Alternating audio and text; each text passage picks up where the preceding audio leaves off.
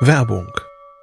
Was nervt extrem? Richtig, wenn Webseiten lange laden. Deswegen machst du deine Seiten schnell, indem du an den Web Vitals schraubst. Dabei schwer zu optimieren? Die Time to First Byte. Das hat Mitwald jetzt geändert. Im Managed Cloud Hosting des Agenturhosters bekommst du eine genaue Analyse deiner Time to First Byte. Du siehst erstmals, über welche Hebel du die KPI verbessern kannst. Teste jetzt 30 Tage kostenlos. Alle Infos unter www.mitwald.de/heise.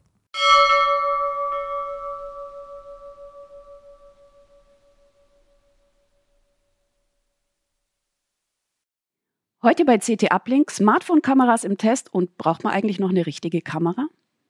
CT Uplink.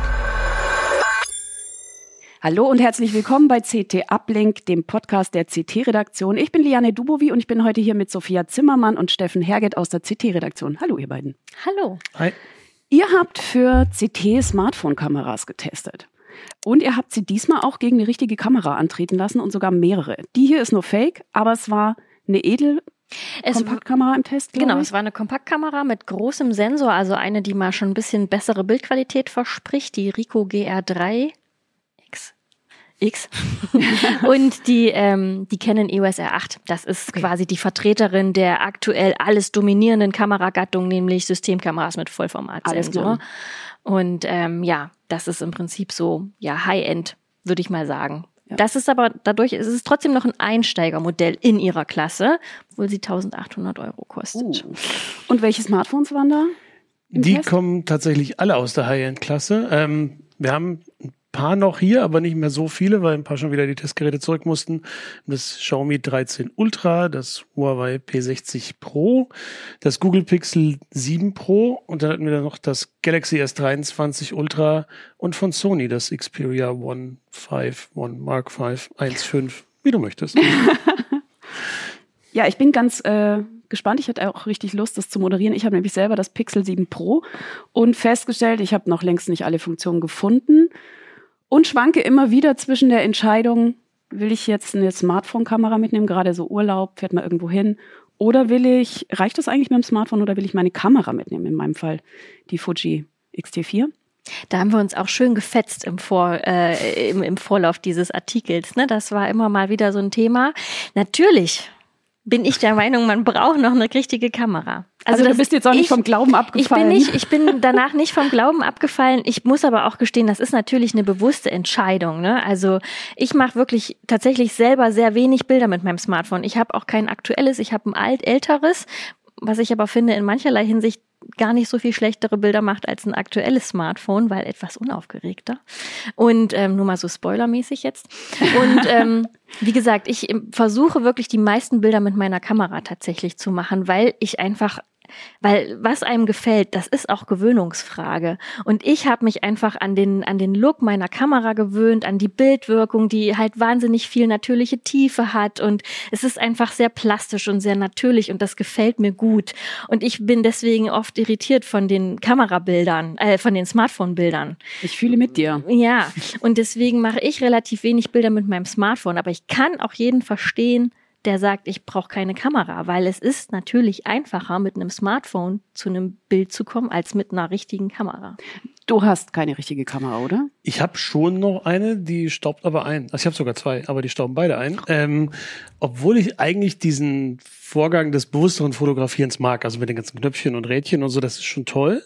Ähm, und auch, was du sagst, mit dieser optischen Tiefe und irgendwie den, diesen Effekten, die man einfach nicht so berechnen kann in einem Smartphone, meiner Meinung nach, dass die so aussehen, wie es eben in der natürlichen Art und Weise durch die Linse und sowas ist. Gleichzeitig hält mich sehr viel davon ab. Eins davon ist mein Können als Fotograf. Das ist einfach nicht gut genug, um mit einem vertretbaren Aufwand so gute Bilder hinzukriegen, wie ich das mit einem Smartphone schaffe. Ähm, und es steht so ein Missverhältnis, dass ich sehr oft und sehr viele Fotos mache. Und mit der Kamera müsste ich da sehr, sehr viel Arbeit reinstecken in den, in den Bildbearbeitungsprozess, auch in den Archivierungsprozess vielleicht, den ich mir so einfach, der mir so abgenommen wird. Ich glaube auch, die Entscheidung ist gar nicht so einfach. Ich glaube, äh, der eine Punkt ist ja, ähm, es sind so mehrere Punkte, die diese Entscheidung bei mir zumindest immer beeinflussen. Aber was hat euch jetzt veranlasst, den Test zu machen? Also es gab jetzt große Fortschritte, was die Sensorgröße, die Tiefenunschärfe, also auch wenn es nur gefaked ist, all diese Dinge, die jetzt auch mit dabei sind. Genau, es hat sich technisch bei den Smartphones immer mehr getan, was also ja schon länger mit der Vielzahl an Objektiven oder an Linsen in dem Smartphone. Mit der Sensorgröße gibt es jetzt einen ganz ordentlichen Sprung, dass einige eine 1 Zoll Klasse Sensor verwenden. Und aus meinem Blickwinkel zumindest ist es ja auch so, und ich glaube, die Zahlen untermauern das, dass Smartphones ja gerade bei den Kompaktkameras alles weggeknabbert haben. So, das gibt's ja eigentlich nicht mehr viel. Und dass ich mir dann schon gedacht habe, wenn sie jetzt quasi diesen Kontaktkameramarkt gefressen haben, können sie eigentlich in die Klasse drüber auch noch rein kannibalisieren oder nicht? Und das hat mich ein bisschen Aber für interessiert. viele Leute ist das sicherlich die Entscheidung, sich vielleicht keine Kamera zu kaufen, wenn sie nicht wirklich wollen, so wie du zum Beispiel. Naja, genau. Und ich, also ich, mein, mein Lieblingsbild ist ja, ne, fotografieren mit einer richtigen Kamera, das ist ein Hobby. Das macht man bewusst und das macht man, weil man eben ein bestimmtes Ziel hat mit seinen Fotos. Und ähm, ich vergleiche das immer so, ich vergleiche das immer gerne mit Radio hören und sich bewusst in sein Wohnzimmer setzen und sich einen guten, weiß ich, einen guten, guten Verstärker zu haben, gute Boxen, gutes Soundsystem und sich bewusst ähm, von einem hochwertigen Trägermaterial, was weiß ich, ein Konzert anzuhören. Ne? Man kann das natürlich auch äh, übers Radio hören Oder MP3, und, oder genau. als MP3, dann ist es auch gut genug. Ne? Ähm, und für, und für, das reicht für die meisten alltäglichen Situationen auch aus. Ne? Aber wenn man halt ein bestimmtes Ziel hat und das bestimmt auch genießen will, dann, dann, dann ist eben Fotografie mit einer richtigen Kamera ja eben das die Entsprechung dafür. Also Ja. wie gesagt, das ist dann in dem Fall ein richtiges Hobby, was man auch bewusst äh, tut und bewusst pflegt. Also vielleicht kann ja der Test und ähm, die Tests in CT für alle, die das nicht wissen, sind ziemlich umfangreich. Wir machen auch meistens eine große Testtabelle mit Daten. Das ist alles sehr genau nachvollziehbar, was können die Dinger wirklich und was nicht. So. Und deswegen würde ich gerne noch kurz, äh, Einen Punkt wollte ich noch ergänzen. Also du hattest gesagt, der Kompaktkameramarkt ist weg. Das stimmt. Aber die ähm, diese Dinger, die knabbern auch schon längst an der äh, an der Klasse drüber, weil Einsteigerkameras äh, durch alle Sensorklassen werden immer seltener. Weil äh, ne, früher musstest du dir irgendwie so eine kleine Min- Mini-Spiegelreflex anschaffen, um vernünftige Bilder zu machen. Brauchst du heute ja auch im Prinzip nicht mehr in dem Maße. Ne? Und Ja. was wir als schön empfinden, hängt, wie gesagt, auch von unseren Sehgewohnheiten ab, die auch Mhm. durch die Smartphones ja verändert werden. Es kommt ja auch dazu, wenn du vorhin in der Einleitung gesagt hast, die EOS R8, die wir im Test hatten, ist ja ein Einsteigermodell. richtig. und die kostet 1800 Das ist Euro Wahnsinn. ohne, ohne Objektiv. Ja, ja. Und die Dinger, die wir jetzt, die Smartphones, die wir im Test hatten, die waren alle aus der Oberklasse, die waren alle für ein Smartphone sauteuer und sind immer noch viel billiger. Ne? Eben die, die Hürde, wirklich ein Gerät, also auch eine Kamera zu haben, mit der man wirklich richtig viel anfangen kann, die ist einfach, weiß ich nicht, von, der, von dem Preis her, den die dafür aufrufen, die ist einfach zu groß. Also wenn ich da mich wirklich leidenschaftlich daf- damit wäre, würde ich mir das tatsächlich auch nicht leisten wollen, ne? Mit Familie und ich gebe da auch viel zu viel Geld für aus. Aber jetzt muss ich noch Ja. mal reingrätschen. Ihr habt ja hier eine Testtabelle gemacht Mhm. mit vielen Daten. Ihr habt äh, unterschiedliche, die Bildqualität, äh, die Detailschärfe und all diese Sachen Mhm. ähm, beurteilt. Und die Frage stellt sich wahrscheinlich für manche Leute, die zugucken, wie macht ihr das eigentlich? Wie wird bei uns getestet? Wir, werden bei uns Kameras beziehungsweise Smartphone-Kameras getestet? Und du hattest schon angedeutet, in diesem Fall wurde ähnlich detailliert getestet wie Genau. bei den Kameras. Wir haben die, äh, wir haben auch die Smartphones dieses Mal mit dem gleichen, ähm, also genauso getestet, wie wir eine normale Kamera testen würden. Das hat natürlich, das hat Den so seine, das hat so, es hat so Haken. Ne? Man kann das sicherlich auch ähm, ja kritisch betrachten. Aber wie machen wir das? Naja, wir haben erstmal eine relativ standardisierte Testsituation in unserem Fotolabor, schwarze Wände, immer gleichbleibende Temperatur. Genau, das ist so ein Bild mit so vielen Details viele so Bilder. Linien und so viel. viele Bilder. Es Immer die gleichen viele Farben Bilder. drauf. Genau. Also Genau, also wie gesagt, schwarzer Raum, immer gleiche Temperatur. Das ist auch wichtig, weil Wärme kann beispielsweise das Rauschverhalten mhm. beeinflussen. Wir haben eine ganz standardisierte Lichtsituation, die eine ganz bestimmte Hellig, ganz bestimmte Helligkeitswerte ähm, ermöglicht. Und wir haben dann eben verschiedene Messcharts, mit denen wir halt dann einordnen können, wie ist das Auflösungsvermögen von so einem Objektiv, wie ähm, wie viel ähm, Kontrastumfang, also wie viel Kontrast in einem Bild kann so eine Kamera ab bilden. Und das sind verschiedene Messcharts, die wir halt quasi mit den Kameras aufnehmen und in diesem Fall eben auch mit den Smartphones aufgenommen haben. Ähm, und äh, diese Bilder können wir dann mit einer Software auswerten und dann bekommen wir da eben Messwerte raus. Und äh, diese Messwerte helfen uns erstmal objektiv so ein mhm. bisschen einzuschätzen, was für eine Bildqualität kann ich erwarten. Ähm, das ist bei den Smartphones immer so ein bisschen mit Vorsicht zu genießen, weil man bekommt ja aus denen nicht einfach ein Bild raus. Das ist ja schon ein sehr stark optimiertes Bild. Jedes Bild, was man da rauskommt, das ist schon durch, weiß ich nicht, Milliarden Algorithmen gelaufen und Bildoptimierungsprozesse gelaufen. Ich finde das super erschreckend, wenn so ein Bild, ich sehe das ja. dann, sekundenlang sehe ich das, ich nehme mal an, original und dann zack, legt äh, ja. das Pixelphone noch mal was drüber und es sieht plötzlich völlig anders also aus. Also beispielsweise das, das, das Chart, mit dem wir das Rauschverhalten messen, das ist so ein mhm. ganz, ähm, ganz homogen ausgeleuchtetes ähm, äh, Graukeil, sage ich jetzt mal so, wenn man so möchte. Und ähm, das hat so, ein, hat so ganz leichte Strukturen und um die quasi ähm, mit den Kameras nicht mit aufzunehmen, um das nicht zu verfälschen, defokussieren wir mit den Kameras, mit den klassischen Kameras leicht. Mhm. Das geht natürlich mit den Smartphones nicht. Mhm. Ähm, die Werte, die da rauskommen bei den meisten Smartphones, lassen sich nicht vergleichen mit dem, was bei einer Kla Kamera rauskommt. Die sind teilweise, ja, die liegen extrem auseinander. Trotzdem, die sind meistens sehr hoch, was bedeuten würde, Apps, die Smartphones produ produzieren absolute Rauschkatastrophen. Aber das tun sie ja nicht. Äh, das ist, da ist ja kein Rauschen in den Bildern zu sehen. Was ich so festgestellt habe, ist, schlechte Werte dort deuten eher darauf hin, wie stark die Software beispielsweise nachschärft. Was für wie viele Artefakte man da erwarten kann. Also ich war zum Beispiel total ein bisschen erschrocken von dem ähm, Samsung. Das habe ich da als sehr negativ in Erinnerung. Also das, das, das das ist so richtig gerade so eine richtig Krawallo-mäßige Bildoptimierung. Ne? Das ist alles super scharf. Krawallo-mäßig trifft und, teilweise ganz gut. Genau. Und ähm, der, der, der, der, der, der Rauschwert, der ist auch extrem schlecht und der hat, deutete im Prinzip schon auf genau diesen Bildlook dann hin. Ne? Mhm. Das ist mit, einem, mit einer normalen Kamera tatsächlich gar nicht so richtig vergleichbar. Ja, und deshalb, wenn wir jetzt Smartphones alleine testen oder untereinander vergleichen, dann machen wir nicht alle von diesen Testszenarien durch, sondern ähm, vergleichen uns auf ein relativ großes Mess- oder Messbild, Mess, ja, ein Chart ist es nicht, sondern dieses Test, diese Die Testtafel, ähm, mit, die wir auch oft abdrucken mit unterschiedlichen Bereichen da drauf. Ähm, und gerade weil eben sowas wie diese Linienpaare und sowas für einen reinen Smartphone-Test jetzt gar nicht so die große Rolle spielen, fand ich es aber doppelt interessant, wenn wir das jetzt mal, dass wir das jetzt mal mhm. gemacht haben, ähm, um eben diese Unterschiede zu verdeutlichen. Und das, ich finde auch, dass da spannende Sachen rausgekommen sind.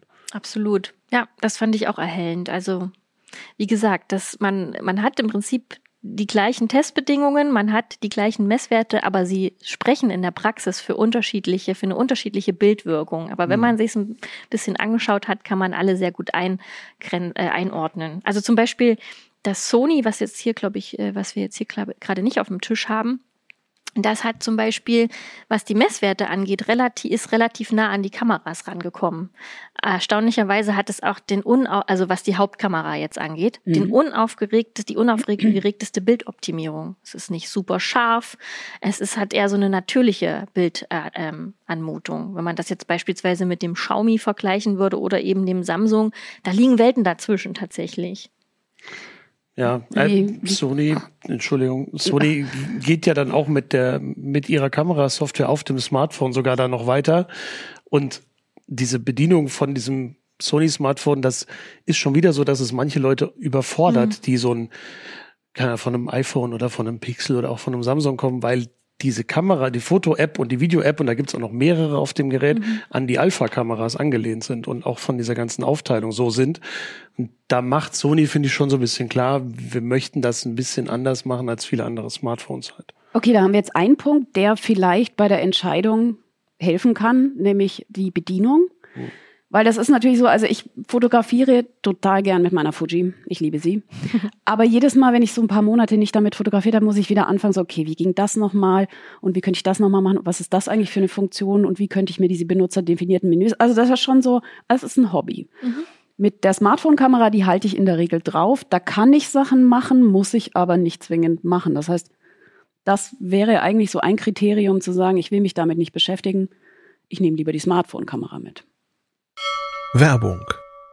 Was nervt extrem? Richtig, wenn Webseiten lange laden. Deswegen machst du deine Seiten schnell, indem du an den Web Vitals schraubst. Dabei schwer zu optimieren? Die Time to First Byte. Das hat Mitwald jetzt geändert. Im Managed Cloud Hosting des Agenturhosters bekommst du eine genaue Analyse deiner Time to First Byte. Du siehst erstmals, über welche Hebel du die KPI verbessern kannst. Teste jetzt 30 Tage kostenlos. Alle Infos unter www.mitwald.de/heise.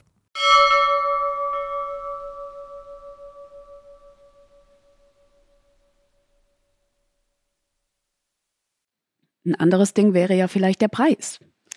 Ja, Wie waren denn die jetzt alle so? Du hast gesagt, nur High-End-Smartphones? die sind alles High-End-Smartphones, die sich knapp unter oder teils deutlich über 1000 Euro bewegen. Ähm, aber wie ich schon sagte, sind damit halt trotzdem noch billiger als das, was ich für eine große Kamera ausgebe. Das ist auch nachvollziehbar, finde ich, ähm, zu einem gewissen Grad, weil natürlich so eine Kamera auch echt komplex ist und sehr große Linsen hat, die sehr aufwendig hergestellt werden und sowas. Aufwendig sind diese Mini-Linsen halt auch, aber die sind auch aus einem anderen Material meistens und einfach nicht so teuer. Dafür steckt natürlich dann wieder andere Sachen mehr drin, klar. Ja, ich meine, es gibt natürlich auch günstigere Kameras als die, Ja. die wir jetzt hier im Test hatten. Ne? Was haben denn die gekostet im Test? Das war die Rico. Na, die Rico, die liegt bei 1000 Euro. Die ist, also die ist wirklich, die ist wirklich teuer. Echt teuer. Also ich hatte, jetzt, ich hatte mich gewundert, dass ihr keine Fuji X100V getestet habt. Die wäre nochmal 500 Euro teurer gewesen. Das stimmt. Fujifilm hatte echt mal eine coole Kompaktkamera für 500 Euro. Die, ist, die war echt toll. Das war die XF10. Die hatte auch einen APS-C-Sensor. Also die hat wirklich richtig schöne Bilder gemacht, aber hat nur 500, Euro- also nur, ne, ist immer noch viel.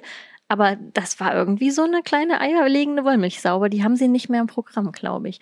Ich glaube auch Die nicht. wäre der Smartphone-Killer gewesen, glaube Ah. ich. Also wir haben jetzt hier die Rico GR3X Genau. äh, für ungefähr 1000 Euro. Ungefähr hast du 1000 gesagt. Euro. Und die andere Kamera, Für- das war eine Canon EOS Die- R8. Was Genau. kostet die? Die kostet 1800 Euro. Das ist aber auch eine Vollformatkamera. Also die hat jetzt hat quasi so den Sensor drin, der im Konsumermarkt so der, der, also im, was, was man so Aber als 1800 Otto-Normalverbraucher- Euro der Body. Das heißt, ich muss mir dann auch noch ein Objektiv Man dazu müsste kaufen. sich dann auch noch Objektive dazu Ja. kaufen. Und das ist wirklich auch so ein Knackpunkt bei aktuellen Kameras. Gerade bei so jüngeren Systemen wie diese, diese Canon EOS R8, die gehört in Canons EOS R-System. Das sind spiegellose Systemkameras, die, äh, das ist noch nicht so alt. Entsprechend sind die Objektive dafür noch nicht so mannigfaltig vorhanden und auch noch nicht so lange auf dem Markt. Also Mhm. die sind sehr preisstabil und die, die es gibt, die sind schon recht teuer. Das heißt, da wenn braucht ich, man sich nichts vormachen. genau, das heißt, wenn ich mich für ein äh, Aber es gibt ja andere Systeme. Aber das führt jetzt, glaube ich, zu Ja, aber ich glaube, wenn man das, die, den Vorteil einer, eines Wechselobjektivs nutzen will, muss man sich mehrere Objektive kaufen, sonst ist ja irgendwie witzlos. Hm. Dann ist da auf jeden Fall, sage ich mal, Raum für viele Ausgaben. Der beim Smartphone, du hast dir einmal dieses teure Ding gekauft, dann kannst du dir vielleicht noch so, es gibt ja so Ey, Linsen zum draufkleben stecken. Die, ja, aber, Aber- die braucht man ja oft gar nicht mehr, weil ja also schon man eine ordentliche Bandbreite an Brennweite quasi hat.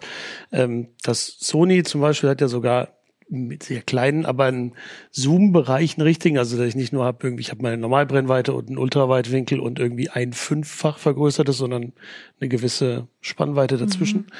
Aber was zum Beispiel Samsung macht mit zwei Teles einbauen und so. Und dazu kommt noch, dass auch diese Zwischenbereiche von den Geräten mal besser, mal schlechter aufgefangen werden, weil die sowieso ganz oft Daten von mehreren Kameras und mehreren Frames zusammenmischen und dann zusammenrühren und kurz aufkochen und dann kommt ein Bild raus.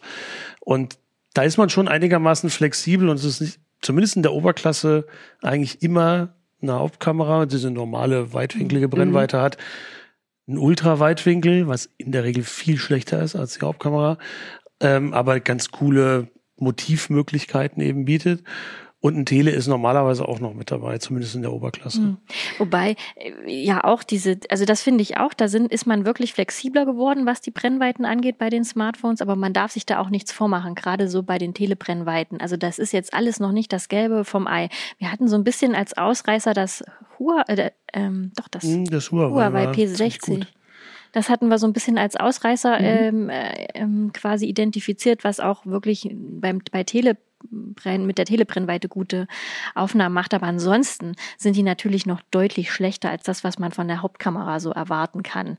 Also wenn man auf die dann zurückgreift, dann hat man Qualitätseinbußen im Bild, auf jeden Fall. Mhm. Deshalb haben wir uns ja auch in dem Vergleich hauptsächlich auf diese Hauptkameras Mhm. gestützt, also auch bei den Messungen, weil die in aller Regel die besten einfach sind. Also sie Mhm. haben die größten Sensoren und liefern die beste Qualität. Ja. Habt ihr denn diese Sachen jetzt nur mit Foto getestet oder habt ihr euch auch Video angeschaut? Wir hatten den Fokus tatsächlich auf Video gelegt, äh, äh, auf, auf Foto gelegt. Wenn man jetzt ähm, Video ansprechen will, da muss man sagen, da sind die, Fo äh, sind die Smartphones kommt auch, da kommt es auch wieder drauf an, was man für was man, welche Kamera man dann dafür einsetzt. Ne? Wenn man jetzt vloggt und dann würde man quasi die Frontkamera benutzen, ne? dann da ist man natürlich dann auch relativ schnell an, an, an der Grenze angekommen. Ne? Okay, dann hätte, ja, mit der Frontkamera ist das natürlich meistens dann Richtig, schon mal, ja. das, das äh, kann deine das schon, ja. Ähm, viele aktuelle Kameras, äh, richtige Kameras haben ja dann auch ähm, so ein Klappdisplay, so ein schwenkbares Display. Dann hat man natürlich da auch eine relativ äh, entspannte Vlogging-Position, sage ich jetzt mal so. Und hat dann auch eine sehr gehobene Bildqualität. Teilweise ist, was die technischen Daten angeht, sind die Smartphones auch weiter. Die machen 4K mit 60p. weil Das ist bei Kameras zum Beispiel noch nicht Standard. Mhm. Vor allem was in, bei den günstigen Modellen. Da muss man dann wirklich zu einem höherpreisigen, wie beispielsweise der R8 greifen. Aber Pi mal Daumen kann man sagen, sie eignen sich beide für Video und Foto. ja, Ja. Okay. Also was Smartphones bei Video oft richtig gut machen, ist die Bildstabilisierung. Mhm. Ähm, Gerade weil sie auch diese großen Sensorflächen haben und dann nur einen Teil davon irgendwie wieder verwenden und dann ist es relativ leicht, das auszugleichen. Ähm, das macht vor allem das iPhone ziemlich gut. Ähm, bei deinem Vlogging-Ansatz fällt mir noch ein, du könntest dann natürlich auch über ein äh, Fall-Smartphone nachdenken, wo du eigentlich immer die Möglichkeit hast, die Hauptkamera Ah, und dann, Ja. ne? aber dann sind wir aber auch schon wieder in dem Bereich, der dann noch teurer wird. Mhm. Gut, bei Bildstabilisierung ist natürlich auch schwierig. So, die hat jetzt, glaube ich, da ist der im Body eine Stabilisierung mit drin. Das haben aber auch dieses IBIS, das haben aber auch nicht alle Kameras. Nee. Wahrscheinlich die Rico auch eher nicht. Na gut, die hat sowieso nur. Ähm, der, So die, auch die R8 hat keine Sensorstabilisierung. Auch Hm. die macht das über ihre, wenn dann über Objektive, die man Ja. halt dann mit Stabilisierung dazu kaufen muss, oder auch über einen elektronischen Stabi, wo es dann auch zu dem besagten Bildbeschnitt, Mhm. also dem Bildbeschnitt kommt. Also so einen richtigen Sieger kann ich noch nicht ausmachen, Ah. muss ich gestehen. Also ich habe so ein bisschen, für mich ist es jedes Mal die Frage, ich hatte jetzt im Urlaub auch beides dabei und habe ähm, viele Videoschnipsel mit dem Smartphone gemacht, weil ich es einfach schneller rausziehen kann. So und die Kamera, manchmal habe ich sie nicht mitgenommen, weil ich mir dachte, ah, heute ist nicht so schön, mache ich keine Fotos. Also es ist immer so, die beste Kamera ist dann schon auch die, die man halt auch immer dabei hat. Ja, ist so eine alte Maxime, aber sie stimmt halt. Ähm, und was mir immer noch ganz gut gefällt bei Smartphones ist, sie sind halt klein und sie sind auch leicht und ich kann die irgendwie schnell mal irgendwo oben hochhalten oder keine Ahnung was. Und mir fehlt halt die, die Muße, das ist aber ein Problem, was eher ja ich habe, ähm, mir dann nachher noch irgendwie, wenn ich zwei Wochen Urlaub gemacht habe von mir aus und mir dann irgendwie anzugucken, was habe ich denn jetzt ähm, auf meiner Speicherkarte in der Kamera alles gehabt, mir das dann rauszusuchen, dann die besten Fotos irgendwie noch zu bearbeiten und das dann noch irgendwo abzulegen, dass es alles irgendwie schön sortiert ist. Okay, Das das, heißt, der. Workflow, So. man sollte sich dann auch überlegen, will man mit den Bildern noch was machen, zum Ja, ja. Beispiel die nachbearbeiten und sich einen riesen Poster davon dann abziehen lassen, dann ist vielleicht die Kamera. Man sollte immer was mit seinen Bildern machen. Dazu sind sie doch da. Also das, das, ich, also ja, ich finde das, ich finde das Ganze wichtig. Bilder sind doch äh, quasi eingefrorene Erinnerungen. Das ist doch super, wenn man die Ja. sich die auch zum Greifen quasi ausdruckt und sich immer wieder angucken kann. Also, also das ist eigentlich Ja, fast Das- noch der wichtige. Schritt. Das ja, mache guck. ich sogar. Einmal im Jahr machen wir so ein, so ein Fotobuch. So, aber da sind die halt dann so groß. Ja, okay. Ne? Okay, wenn man ja. keine Riesenabzüge machen will, andererseits für Social Media und solche Ja. Geschichten oder schnell Fotos aus dem Urlaub verschicken, ist Das- dann das Smartphone wieder. Ja. Also zumindest die Verbindung zwischen Fuji und Smartphone ist eine Katastrophe. Es sieht ja auch erstmal auf so einem Display, so einem Hintergrund Hm. bedurchleuchteten Display, sieht das ja auch erstmal total schick, schick aus, was die Smartphones da machen. Ne? Du kannst dich da in eine Punkt. super kontrastreiche Szene reinstellen und du hast einen super schönen blauen Himmel, du hast vorne die Pflanzen alle total perfekt ausgeleuchtet und es sieht wahnsinnig detailreich aus. Es springt dich an, bam. Und dann machst du so einen großen Abzug und, Und dann machst ist ja du- gar nicht denkst, richtig oh, scharf. Das sind das einzelne Blätter da oder was ist denn das da? Ne? Da hast du echt einen guten, wunden Punkt getroffen. Weil, also es reicht schon manchmal, sich dann die auf seinem Monitor anzugucken und denkst so, Ja. ach, hm, ich weiß, also das fand ich aber noch besser vorhin. Also ich gucke lieber wieder hier. Okay, ein Punkt für die Kameras. Jetzt würde ich noch mal vielleicht noch Ja. mal einen Ball in Richtung Steffen spielen. Bei Nachtaufnahmen habe ich manchmal den Eindruck, da punktet mein Smartphone doch ein bisschen mehr. Ja, das ist auch ein Teil, wo sich, oder ein Bereich der Fotografie, wo meiner Meinung nach die Smartphones echt einen dicken Sprung gemacht haben. Teilweise auch haben die Hersteller da den Regler ein bisschen hochgedreht und dann kommen halt Bilder raus, die auch gar nicht mehr nach Nacht aussehen. Das möchte zumindest ich ja auch nicht. Ähm, kann auch mal nett sein oder wichtig sein, dass man einfach Sachen einfängt, die man so nicht sehen würde. Ähm, aber man kann mit, gerade mit den Oberklassen-Smartphones eigentlich mit den, mit vielen davon echt stimmige Nachtaufnahmen machen mit einem vergleichsweise geringen Aufwand. Es hilft trotzdem vielleicht, so ein Mini-Stativ oder so dabei zu haben oder das Ding irgendwo anzulehnen und das irgendwie kurz mit zwei Sekunden Selbstauslöser machen zu lassen und es nicht aus der Hand zu machen. Ähm, aber auch was zum Beispiel das Pixel mit, mit Sternenfotografie macht, das finde ich schon, finde ich schon immer ein Hingucker so. Ja, geht Und- mir auch so. Da muss man sich mit einer Kamera definitiv ein, zwei Gedanken mehr machen. Ja. Also das ist tatsächlich so. Ja. Aber ich finde das tatsächlich spannend, dass du das sagst, weil manchmal ist es wirklich eher Kunst, was rausfällt. Also ich mache so manchmal Fotos, wo ich mir denke, boah, sieht total toll aus, aber nicht so wie in, äh, wie in echt. Ich habe auch ein Foto, ein altes Foto von meinem Opa fotografiert und dann sieht man ja eine Sekunde das, was geknipst wurde und das, was danach rauskam, das war irgendwie nachbearbeitet. Da war sein Anzug knackig scharf und äh, also das war so, das sah äh, besser aus als das Originalbild. Das war schon beachtlich. Es wirkt auf jeden Fall in seinem Ökosystem immer sehr beachtlich, finde ich. Also wie gesagt, solange diese Bilder hier auf diesen Displays bleiben, wirken die total beachtlich. Also das, das unterschreibe ich sofort. Okay, das heißt, wir können zusammenhalten, es, es bleibt ein subjektiver Eindruck und natürlich das, was man mit den Bildern machen will, wie groß man sie sehen will, wenn man oder wie man auch damit arbeiten will. Will man sie Mhm. nachbearbeiten, will Ja. man sie hinterher ausdrucken in großem Format und braucht viele Pixel, viele Also- scharfe Pixel. Scharfe Ich- Pixel. Also Ich kann diesen, diesen volle Pixel. Hobby- und Leidenschaftsaspekt total verstehen. Ähm, ich ich kenne auch niemanden, der sagen würde, mein Hobby ist es, mit dem Smartphone zu fotografieren. Also ich gehe dann irgendwie raus und selbst diese Pro-Modi, die die Dinger haben, ich würde vermuten, ohne dass es da zuverlässliche Zahlen gibt, dass die kaum jemand wirklich verwendet. Hm. Ähm, aber ja, die, die Einfachheit in der Benutzung und so dieses, ich hab's eh immer dabei und es macht verlässlich Bilder, die mir gefallen, ist, glaube ich, ein Punkt, der für viele fürs Smartphone spricht. Absolut. Also das kann ich, das, das, das sehe ich auch so. Tatsächlich. Also ich, mir ist, mir ist auch wirklich dieses Mal auch wieder aufgefallen, wie sehr sich Sehgewohnheiten verändern. Also wir Mhm. hatten Kollegen, die haben gesagt, boah, super Bild. Das war ein Bild vom, vom S23. Jetzt hau- hack ich so auf Ja. dem rum. Das will ich gar nicht. Es waren auch andere, hatten auch andere so eine ähnliche Anmutung, um Gottes Willen.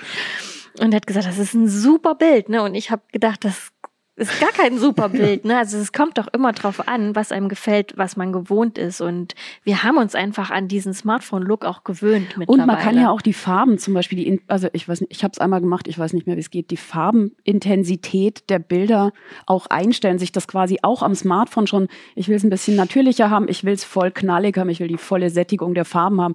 Also Könnte man an der Kamera aber auch voreinstellen. Du kannst ja auch deine und da kann Bildausgabe. ich ja eh noch Color Grading ja, machen und ja, ja, ja, das stimmt. Da das dürfen, wir, da dürfen wir jetzt gar nicht einsteigen, weil Nee. da sind wir, glaube ich, so zeitlich, ich weiß nicht, habe ich alles abgedeckt? Habe ich irgendwas Wichtiges vergessen, was ihr aus dem Test unbedingt noch Also was man sich vielleicht auch noch, also was ich auch äh, ein Riesenunterschied im Test fand, ist einfach auch, was diese, was, was diese Autofokus, äh, Autofokusfähigkeiten und die Geschwindigkeit angeht, die Mhm. man einfach mit so einer ähm, ja, mit so einer normalen oder mit einer klassischen Kamera erreichen kann. Also da hat man ja auch äh, mittlerweile Motiverkennung für jeden äh, oh Gott, Pups und Feuerstein. Also ne, für, für Augen, welches Auge, linkes Auge, rechtes Auge, äh, Insekt und äh, Flugzeug und Zug und ähm, also die sind ja da wirklich sehr mächtig, die Autofokussysteme von den Kameras. Und gute Objektive sind schnell. Gute Objektive sind schnell, eben. Und ähm, wir waren im Zoo beispielsweise bei den ähm, kleinen Papageien und da hat jeder mit der R8 hat jeder Schuss gesessen, ne? Weil und Mhm. und die, die haben diese kleinen Vögelchen wirklich die ganze, ganze Zeit prima und sicher verfolgt, ne? Und natürlich äh, spielt da so eine Kamera auch ihren Vorteil aus, weil wir hatten eine lange Brennweite, das heißt, wir haben eine schöne Tiefenstaffelung im Bild, einen schönen verschwommenen Hintergrund und dann haben wir so ein fliegendes ähm, Papageichen, was schön scharf ist und ne, auf einem Smart, mit einem Smartphone geknipst würde das flach aussehen und die äh, Telekamera, die wäre im Zweifelsfall ähm, gar nicht in der Lage, das scharf einzufangen, weil es einfach zu schnell wäre. Ja. Ich meine, über Bouquet braucht man beim Smartphone ja auch nicht reden, da ist halt der Hintergrund verwischt. Ja, ähm, da haben Und wir das ist übrigens, cool? Nee, also Nee. ähm, das klappt zwar immer mal ganz gut, ist aber sehr, sehr motivabhängig. Wir haben ähm, in unserem Labor drüben auch noch so einen, so einen künstlichen Kopf mit so einer Lockenperücke. Den benutzen wir, um genau das auszuprobieren, wie diese Freistellung dann und die Objekterkennung funktionieren. Und da sieht man schon teilweise kuriose Effekte. so. ähm, aber ja, natürlich, Locken sind so der Endgegner. Glocken sind Ja. der totale Endgegner. ähm, vor allem, das sind dann noch helle und dann irgendwie im Hintergrund noch so irgendwie Lichter, die dann unscharf sein sollen. Das ist ein bisschen schwierig. Ähm, aber ja, das, das ist nicht ganz einfach und bilde mir ein, dass man es in, selbst wenn man jetzt kein Profi-Fotograf ist oder so ein, oder was weiß ich, so ein Bilderliebhaber oder so, dass man das sieht und dass man das relativ eindeutig sieht, Ja, dass das nicht ein natürlicher optischer Effekt ist. Ja. Aber also auch da, am Anfang sah das, als die ersten Hersteller damit angefangen haben, hast du dir gedacht, okay, warum? Halt, weil das wirklich katastrophal aussah. Und das ist auch besser geworden und es wird auch nach wie vor verfeinert und gerade das iPhone mit diesem LIDAR-Sensor ist da ein bisschen im Vorteil bei der Erkennung von den Objektgrenzen, macht aber auch nicht alles richtig. Und wenn man darauf angewiesen ist, dass das künstlich berechnet wird, dann bist du immer im Nachteil eigentlich. Ich glaube, für alles weitere, also alle, die es genauer wissen wollen, äh, alle Details, die Testtabellen, die einzelnen Modelle, was sie können, was sie nicht können, was wir gut und schlecht fanden, findet ihr in CT16. Ich verlinke das unten nochmal in der YouTube-Beschreibung. Und äh, jetzt würde uns natürlich interessieren, nehmt ihr eine Kamera mit in den Urlaub oder zum Fotografieren reicht das Smartphone? Bearbeitet ihr eure Bilder? Schreibt es uns in die Kommentare. Und äh, für mehr Technikthemen abonniert gern den Kanal. Ich danke an, dem, an der Stelle euch beiden, dass ihr mitgemacht habt. Und wir sehen uns beim nächsten Mal. Tschüss.